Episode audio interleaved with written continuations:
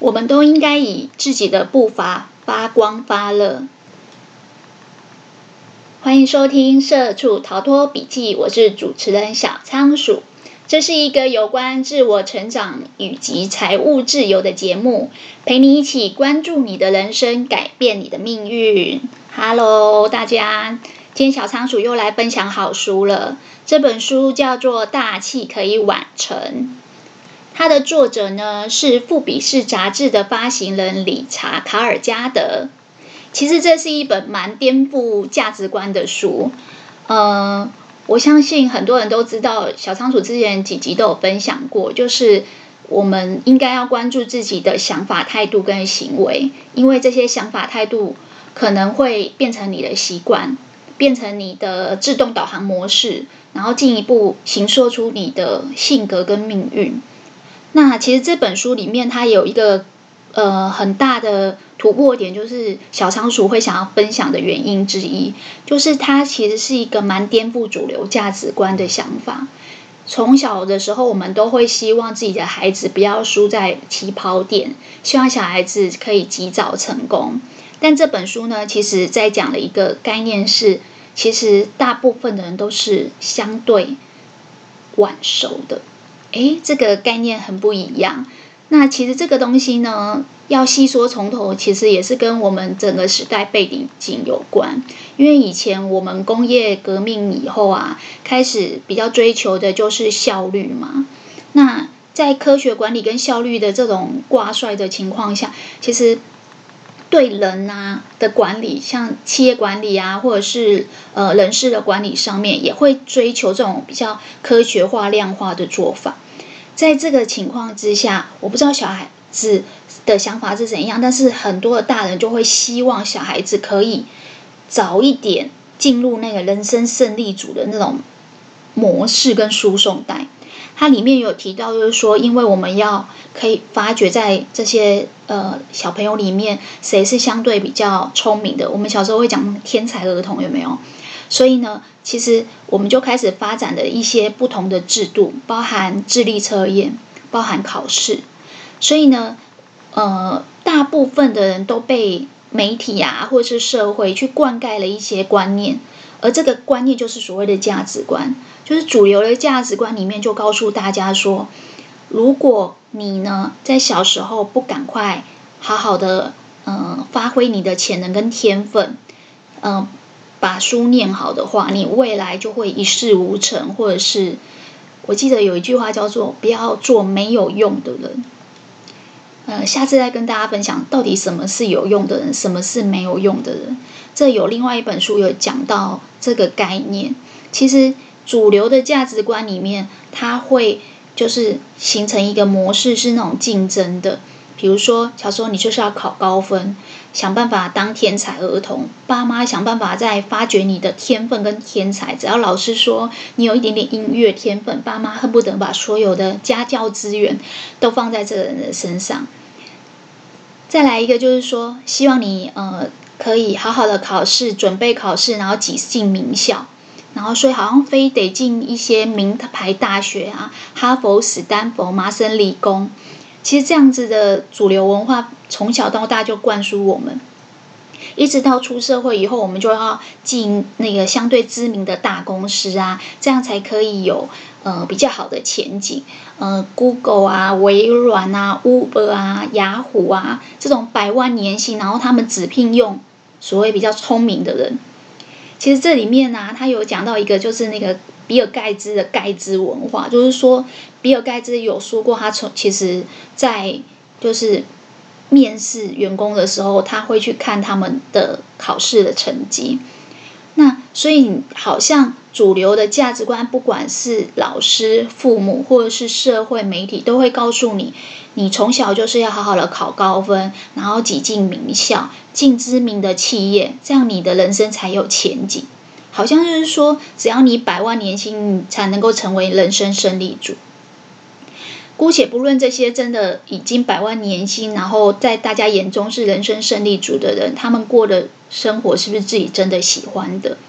但是事实上，在作者这本书里面，他有讨论到说，其实。之前有一本书很红，叫《八十二十法则》，就有说到，其实，在这种高度竞争的情况下，它是一种相对寡头制度跟精英制度的。百分之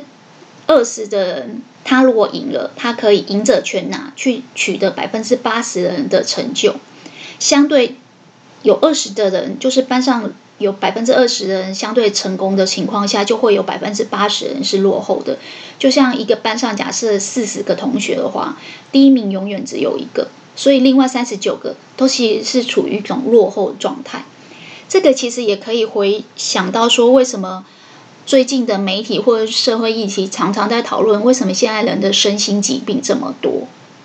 现在人很容易处于一种忧郁、躁郁，甚至呃。呃，失觉失调或是恐慌的状态，像这样子的精神疾病，有些医生会说这是一种文明病。而这到底是什么样的文明病呢？其实蛮多时候是因为社会主流的价值观认为，呃，你要及早成功。相对，如果你今天是呃比较落后的人，就我刚才讲的，班上只有一个人是第一名，那我们如果是那百分之八十比较落后的人。我们可能从小考试的时候，人家考第一名，我们就是表现平平。虽然也不是不念书，但是相对平庸。在大家念哈佛、史丹佛挤进名校的时候，你可能是念一般的学校或者是私立的大学。在大部分人想要挤破头进那个百万年薪 Google、微软的时候，你可能只能去一般的中小企业去上班。所以。在这个呃大器可以晚成这本书里面，作者就点到说，有些大器可以晚成的这种人呢，他可能在这里是相对落后，他会认为自己是鲁蛇，他因为顺应主流价值观，很努力的跟大家竞争，可是，在竞争落后的情况之下，其实我们都会有那种从众的压力，总是觉得好像嗯、追赶不上其他人。这样这种情况底下，我们就会很容易产生对自己的怀疑，跟自我效能感相对低落。上次我们有讨论到自我效能感，其实《大器可以完成》这本书里面，他把自我效能感的想法讲得更又更具体、更详细。他甚至用一整个篇章在讲说，其实这个自我效能感呢，有一点点像是我们内心的自我对话。就是我们每一个人常常会跟自己去呃对话，跟自己的内心对话。那你的内在呢？它就像是有一个啦啦队，也像是有一个恶魔。可能你会有时候会怀疑自己、质疑自己，甚至呃鞭打、不相信自己。像我上次讲的，就是自己就是那个螃蟹，一直把自己拉下来，不相信自己可以这么好。他说：“如果你常常处于这种高压竞争，不管是学业、求职，或是在呃职场里面要争升迁，你的从众压力感很高。可是因为我们人是群居的的动物，我们喜欢在这个小圈圈里面去追求归属感。所以当大部分的人往前竞争的时候，套一句大陆人讲的，这个叫内卷。当大部分的人拼命的往内卷的时候，如果你不卷，你会觉得自己好像嗯落后了，好像没有归属感。所以最近有一本书很红，叫《孤寂世纪》嘛。其实他也在探讨说，大家为了追求在群聚的社会里面的这个归属感，所以不断的去追求大家所认同的主流价值。在这个情况下，其实就很容易产生。从众的压力，而这个从众的压力会让人的身心状态处于一种很像压力锅的状态。那有些人呢，实在内卷到不行，他就会出现一种呃逃避的想法。我相信很多人都喜欢看电影，你会常常看到那个在嗯美国啊，他只要演到一些就是经济环境相对比较没有那么好的家庭，常常都会有爸爸或妈妈是沉迷在毒品。药品甚至酒，就是其他其实这就是一个很典型的，就是在社会竞争底下相对落后的人，他可能会有逃避的性格出来。他对于自己能不能有能力去完成某些行为的自信能力已经下下下降了。这个就是自我效能，就是自我效能，就是其实讲白一点就是自信心。但是比较完整一点的说法，就是说他对于自己能不能够很有掌握度的去掌握他想要做的某些行为，比如说他想要竞争考试，他能不能考上？如果他考不上，或者是他一直在挣扎的过程中一直没有考上，他的自我效能感觉得自己越来越没有用的这个想法会越来越强烈。那像这种情况下呢，会让一个人呃陷入一种思考的恶性循环，就是说，因为常常无法完成某些事，对自己的行为的掌握度越来越低，自我效能感越来越差的情况下，他会自我怀疑越来越多。反倒在生活中，他对很多事件就会只会关注他所谓失败的部分，很难再很主动积极的去自我实现，或者是去追求所谓的成功。那这个呢，在心理上面有这样的负面循环以后呢，它就很容易造成在身体上面，我们刚才讲的文明病，就是自律失调，或是免疫疾病，或是忧郁症、躁郁症。甚至思觉失调，因为这个主流文化一直告诉你说，我们大家都是要成功，嗯，功成名就，所以呢，很多人因为这样子的比较文化，就是跟大家在侦测彼此的位置的时候相对落后，他会觉得自己好像没有归属感，或是相对被边缘化了。那像这样子的情况下，其实这本书我觉得，如果你有像刚才讲的这样子的心态的时候，就真的很推荐大家来看这本书，因为这本书其实把这百分之八十相对落后的人的心境描写得很透彻，也把在这个时代背景底下造成这样的情况以后，我们要如何因应写得很具体。其实这本书里面呢、百分之嗯，大概有快一半的部分都在告诉你，其实大器之所以可以完成，是因为。我们的人本来就有一些不同的步调，在呃，不管是在生理结构或者是在学习的节奏上面，其实我们都会不一样。不见得每一个人都是在年轻的时候就可以当神童，就可以当天才。他说，其实要慢慢就是。抛开主流的这种价值观，以前的社会文化或是社会的期待，认为我们要早一点成功的这个想法，其实要慢慢改变。其实小仓鼠最近也常常在思考这个问题。你记不记得以前啊，我们台湾人的平均寿命大概是六七十岁，所以能够活到八十岁，大家都说很厉害。但最近真的动不动大家都是活到九十岁，我自己的阿嬷也是活到九十五岁。目前都还非常的健康，所以现在的人活的时间又更长了。以前的主流价值观是不是适用于现在？其实这个东西就值得探讨。那这本书里面呢，理查·卡尔加德他讲了很多，嗯，我觉得是理论，也是医学上的报告。但我觉得，如果你单单只是把它看成，嗯，心灵上的鸡汤。会有点可惜，其原因是因为它里面具体的举例了很多我们的大脑、神经还有生理跟情绪，其实在发展上面，每一个人的节奏都不太一样。它里面有讲到一个后青春期，他说其实我觉我印象超级深刻。他说里面啊，他有我们每一个人呢发大脑发展的速度其实都不一样。有些小孩子他是比较早熟，他可能很早就知道自己的梦想跟追求；有些小孩子却比较晚。但是呢，现在的医学研究越来越发现，除了我们可以活得越来越久以外，其实我们现在平均大家成熟的时间是在二十五岁或更晚，三十岁甚至四十岁。诶。你知道吗？这个时间点往后移有一个很大的差别在什么？我们刚才讲说，那个人生胜利组，他要考高分，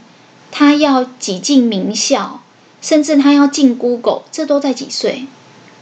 出社会是大学毕业是二十二岁嘛？所以其实等于他考大学的时间是十六岁、十八岁、二十岁。他在考高分挤进这些名校，哈佛、史丹佛，一直到他去 interview 的时间，其实都在二十五岁以前，大概就是十八到二十五岁这一段。其实这个套一句，有一个韩剧叫《未生》来讲，我们都是未熟的白煮蛋啊。二十五岁到二十呃二十五岁之前，十八到二十五岁之前，其实大家都未成熟。但是哦，主流的价值观说，就是成功要趁早嘛，对不对？所以我们在考试，我们在找工作，我们在 interview，甚至我们在做人生很重大的抉择的时间，都在十八到二十五岁。但这十八到二十五岁的所有抉择，却决定了你人生一辈子要怎么走。那记不记得小仓鼠刚才讲的？我们现在人生要活多久？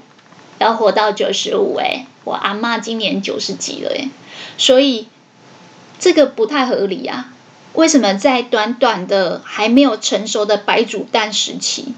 这叫水煮蛋时期？那个韩剧有一部韩剧叫《未生》，他把我们刚出社会的这些菜鸟职场新人比喻成呃还没有煮得很熟透的。那个未生未熟的蛋，那他说这个未熟的蛋，你看在十八到二十五岁这个未熟的时期所做的所有决策，重大决策，却决定了你接下来一辈子要怎么走。也就是说，如果你在十八到二十五岁没有及早人生胜利组，你就注定一辈子鲁蛇。其实这本书里面，我觉得光这个价值观就值回票价了。你只要相信。人生不应该在二十五岁以前就决定你的所有一切，你对未来就会充满希望跟努力的动机。他说：“其实呢，大部分的人大脑整个发展完成是在二十五岁或更之后，所以呃，在很多的呃实体的研究显示，创业成功的人很多都是在四十甚至五十以后。”它里面举了很多的例子，那因为时间的关系，小仓鼠就没有办法一一的详述。但是因为是这样，所以其实相对晚熟的人，他所走的人生就不是主流的价值观，也不是典型的人生模式，它相对是一种非典型的模式，是一种多元的步调。所以小仓鼠一开始讲了一个他们的金句，他在书里面的金句就是。我们每一个人都应该用自己的步调去发光发热。每个人都有自己的步调，也许你就是相对比较晚成熟的那颗蛋，也许你就是晚熟的。那如果你是晚熟的，也还是有机会完成呐。那为什么呢？在这本书里面呢，其实作者列举了很多晚熟，因为。年纪，因为经历，因为资讯量变多了，所以呢，发展出了相对，呃，比如说在人际相处上的一些侦测模式啊，或者是一些轻重缓急的判断啊，或者是对事情的观察的敏锐度啊，还有对事情发展的推理能力，都会慢慢的增强。它里面有说到六个，呃，大器相对晚成的人呢的优势，包含有。洞见，包含有智慧，包含有同情心，包含有好奇心，还有呢，年纪大了以后，我们的韧性会比较好。再来一个呢，就是年纪大以后就不会像年轻的时候这么冲动，会相对比较冷静。那因为里面讲了很多大器晚成的优势，也讲了很多他的呃学理依据。那小仓鼠。没有办法一一的跟大家说明，但是我讲一个最有趣的例子，就是好奇心。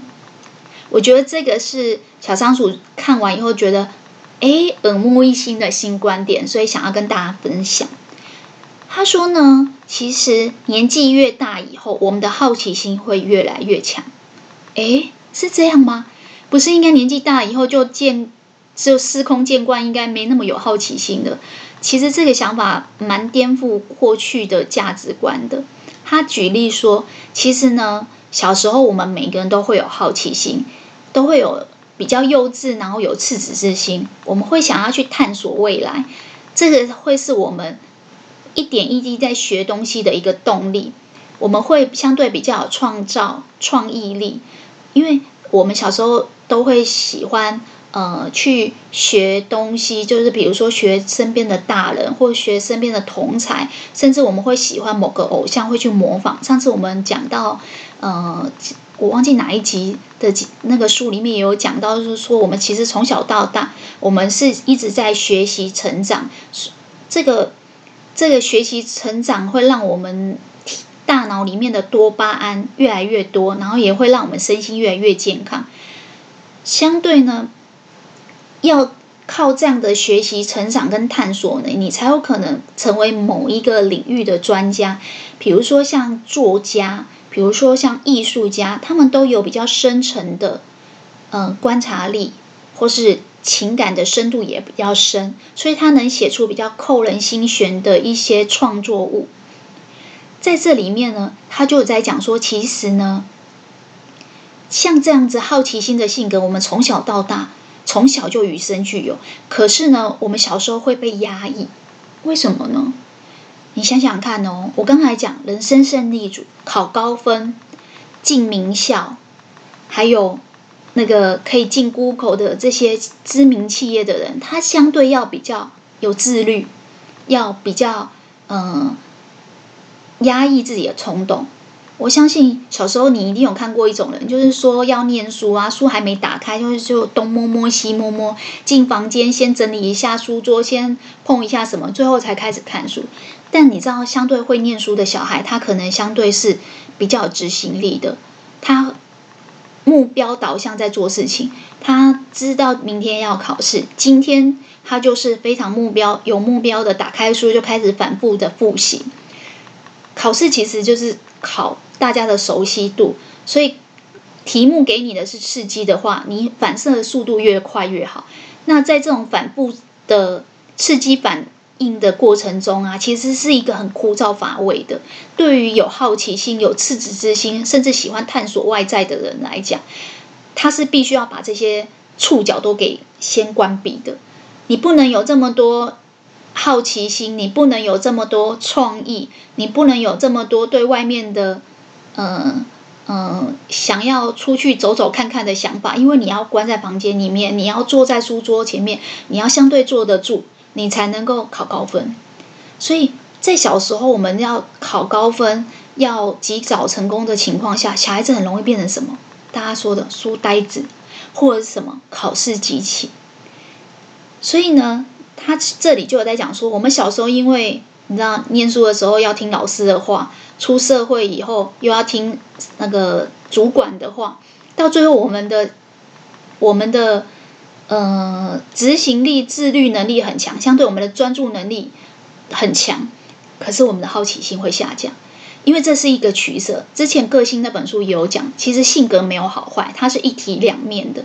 很有好奇心、很幼稚、很有创造力的人。他可能取舍掉就是他可能很容易失焦，不容易专注。相对很会念书、很会考试、很专注的人，你叫他凭空想象、天马行空的去创作，他很难，因为他已经习惯刺激反射、刺激反射，考试反复的复习，很有纪律，他很可以。但是呢，如果要让他发挥创意，就是由无到有，他反而觉得。哇，这对他来讲很难，所以呢，这本书里面就有讲到，随着我们的资讯量提升，随着我们年纪纪变大，随着我们经验值提高以后，其实人的好奇心是会越来越多的。它里面举例到一个，就是我们现在呃电动的汽车里面的那个锂电池啊，它的发明人其实就是一个年纪相对大，他一直到四十岁到六十几岁都在创业，他。发明，我如果没有记错，他发明这个锂电池的时候已经六十几岁了，很高龄了。甚至他注册专这个专利的时候已经将近九十岁了。也就是说，其实一个很有创意的东西的发想，它需要一点时间跟一些经验的累积。那讲到这里，你就会知道说，哦，原来有些人百分之二十的人是天才儿童，但我们落后的人也不一定要这么忧郁。因为我们也有我们的优势，也许我们在心智各方面的成熟比较慢，但是呢，我们可能更有创造力，我们更能够创作出跟别人不一样的的作品。所以呢，这这本书里面其实作者也做了一些很具体的嗯建议，在不管在行为上面，或者在心灵心心态上面的建议。这边呢，他有讲到几个建议，像空档年，还有一个就是刻意的放弃，还有一个就是换盆和创造自己的组织文化。那一样篇幅的关系，没有办法每一个都跟大家分享。那我讲那个其中一个叫换盆好了。换盆这个这个想法，我上次在讲那个。呃，个性那本书，诶，不是，是写吧。为了抵达自己那本书里面就有讲到换盆这本书。我记得上次我们讲那个写作的时候，就有讲到那个螃蟹心理，就是你一旦开始写作以后，你不要自我否定自己，不要把自己像螃蟹一样，就是扯下来。那这本书里面其实也讲到这个螃蟹心理。为了让大家可以重复的复习好的观念呢，我就讲这个换盆的概念。他说呢，其实。不管是我们在呃职场，或者是我们去呃，就是跟人家相处呢，环境对人的个性影响非常大。这个在个性那本书也有提到。但我们的性情跟我们的天分呢，跟这个环境呢，有时候契合度好不好差很多。他说这个环境就很像是花盆里面的土壤。那如果你契合度很好呢，你就很容易成功，因为你的身心满意度很高。那这个性情这个东西呢，包含我们上次个性里面讲的那个身份，还有自我角色。有些人的性情呢，相对就是比较敏感。最近很流行就是高敏感人的人格特质的这一类的书，它其实里面也有讲到，高敏感的人他的个性比较容易受伤，比较脆弱，但相对呢，他的敏感度跟美感呢也比较好，他能够观察的事物也比较多。在不同的性情里面呢，这个环境的土壤是不是适合他，契合度是不是高就很重要。而这个土壤呢，它可能包含的就是在组织文化里面的那种，嗯，现在有一句话叫什么“文空气”，就是组织里面的文化。像有些组织文化呢，相对比较友善，比较激励，会去激励员工，然后比较鼓励你创意多元。甚至丰富的想法，像这种情况呢，如果你的性情刚好吻合，你就可以发展得很好。他把人呢做一个举例，用花来举例，就是说，有些人呢就像蒲公英。他说呢，蒲公英呢就是那种他走到哪里，风吹到哪里，他落地就可以生根，他可以生存得很好，适应环境的能力很强。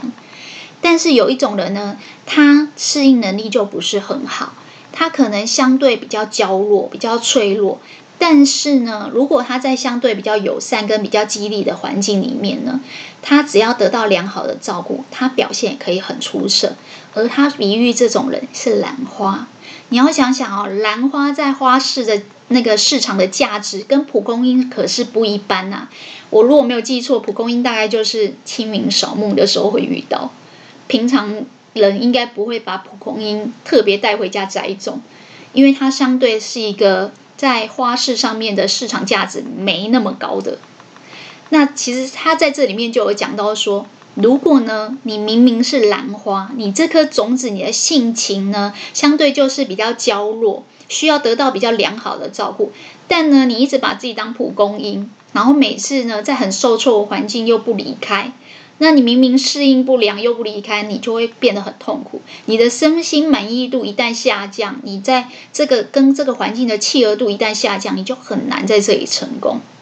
所以呢，在这里他就有讲到一个说，像这种情况，你就要积极的换盆。那为什么要积极的换盆？他就讲到这个螃蟹的心理。上次我们有讲，螃蟹就是，呃，如果有人要往上爬。比如说，有其他螃蟹要往上爬，很奇怪，他们爬不出去的原因都是因为旁边的其他的螃蟹会把它往下拉。因为人跟人之间其实是处于一种比较跟竞争的状态，人唯有在跟别人比较的过程中去侦测自己所在的位置，才能知道自己继续努力的方向。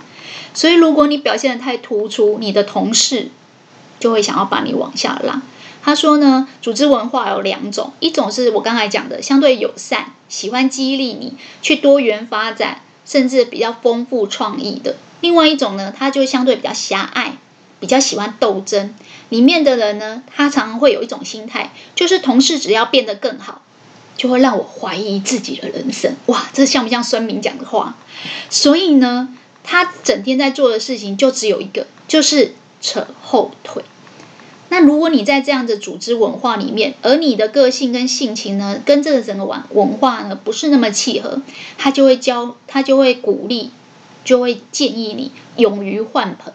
转换花盆，转换花盆，你可以是换工作，你也可以是换朋友圈，甚至你整个搬家。其实呢，不管是在有形的、无形的去转换这个环境的空间，还有你身边所接触到的人事物。更具体的意义呢，是帮你创造一个新的身份。上次我们个性里面有讲到，个性、人格特质以及你自己的性格呢，跟你的身份很有关系。而这个身份是常常在变动的，因为你的身份改变了，你从一个年轻的呃小姐变成了妈妈这个身份，你的个性、你的角色、你对自己的目标承诺也会跟着改变。所以，如果你想要改变整个后面的命运跟发展呢，他说，改变你的环境很重要，转换一个花盆，然后让你自己对于新的角色、新的身份，甚至你因为这样子你会有新的目标。所以呢，如果你觉得现在的环境对你不适合，然后总是让你觉得少年不得志，总是让你觉得。嗯，很有落后感。其实积极的换盆，刻意的放弃，可以让你慢慢的改变你现在的处境，找到跟你的身心契合度比较高的，这样可以让你慢慢的去，就是活得更像自己。他说说脱离你现在的生活，你就可以开始有一个去找到一个你可以发光发热的舞台。所以为什么一刚开始？那个小仓鼠有说，就是每一个人都有自己的节奏，我们每一个人都应该用自己的节奏去发光发热。倘若这个地方此地不留爷，自有留爷处啊，这个地方没有办法让你嗯、发光发热，你就积极换盆。其实上次有讲到这个螃蟹心理，你就是你自己最大的敌人。如果你都否定你自己，而没有办法。勇于踏出这一步去脱离现有的环境，你就没有办法把耳朵旁边的那些负面的声音越关越小声。那你要怎么样改变你的命运呢？所以其实转换环境，让你的呃行为跟态度都有所改变，你的命运就会跟着改变。其实我觉得这里面呢，他分析分享了很多很不错的建议，包含空档年。包含刻意放弃，包含如果你没有办法一直换一直换都换不到自己好的组织文化相对契合，他说组织文化是可以创造的，这就是为什么有这么多人到最后四十岁、五十岁才开始创业。像我刚才讲的那个电动车锂电池的发明人，他是到六十四岁才发明出这个东西，这个锂电池现在是最热门的东西。他是到他高龄九十几岁才去注册这个专利，也就是说，如果这个环境一直不适合你，你也可以主动的去创业，创造你身边的人事物跟你的组织文化。其实这本书里面他讲了很多为什么他认为大器可以完成的理由，但是我觉得看完以后，如果真的要像他这样子的执行，其实我觉得两个字是最重要的：耐心。如果父母希望你及早成功，你不成功；如果社会希望你少年得志，然后你没有办法那么早得志，所有的人都放弃你的情况下，你自己对自己有没有耐心，继续往下走？我记得之前看一个韩剧，就是那个我刚才讲的《卫生》。《卫生》这部片，它是一个职场的片，它用围棋的方式去，就是形容我们刚进职场的菜鸟。他就有讲到一句话，他说职场呢就像一盘棋，而我们每一个人呢都是独一无二的棋子，都是尚未结果的卫生，就是我们都还没有成熟，我们都像那个水煮蛋一样还没有煮熟透。只有努力坚持，撑到最后一刻，才能赢得完生的到来。就是你如果要变成完生，从未生未完成的变成完成的，你必须要一直努力坚持到最后一刻。所以，不管主流价值怎么想，不管主流价值怎么吹捧，说要二十岁、三十岁人生胜利组。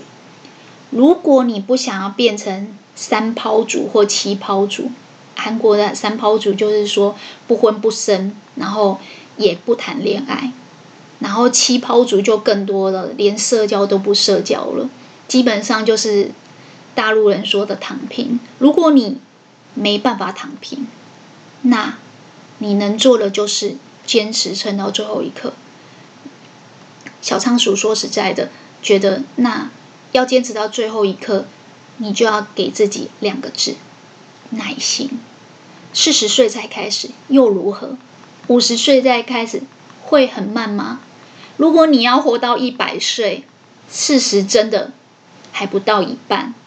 五十才走到一半而已。你还有五十年，而且就像刚才讲的，前面可能有将近二十五年到三十年，你都在。追逐主流价值观，爸妈叫你念书，老师叫你念书，主管叫你做什么就做什么，一直到四十岁、三十岁你才慢慢觉醒，到五十岁小有成就，到九十岁才注册专利，这很奇怪吗？其实这样讲就不奇怪了。很多时候，给自己一些耐心，也给自己一些机会。如果你可以坚持撑到最后，你就有机会赢得完生的一刻。就有机会让自己完全熟透，不再是那个未熟的白煮蛋。小仓鼠今天的笔记分享到这边啦。对于节目的内容感兴趣的话，请记得按赞留言，并且分享给你身边更多的人。我相信有很多人都处于在社会上相对落后的人，但是《大器晚成》这本书告诉我们，我们有很多优势。但是你要给自己一些耐心。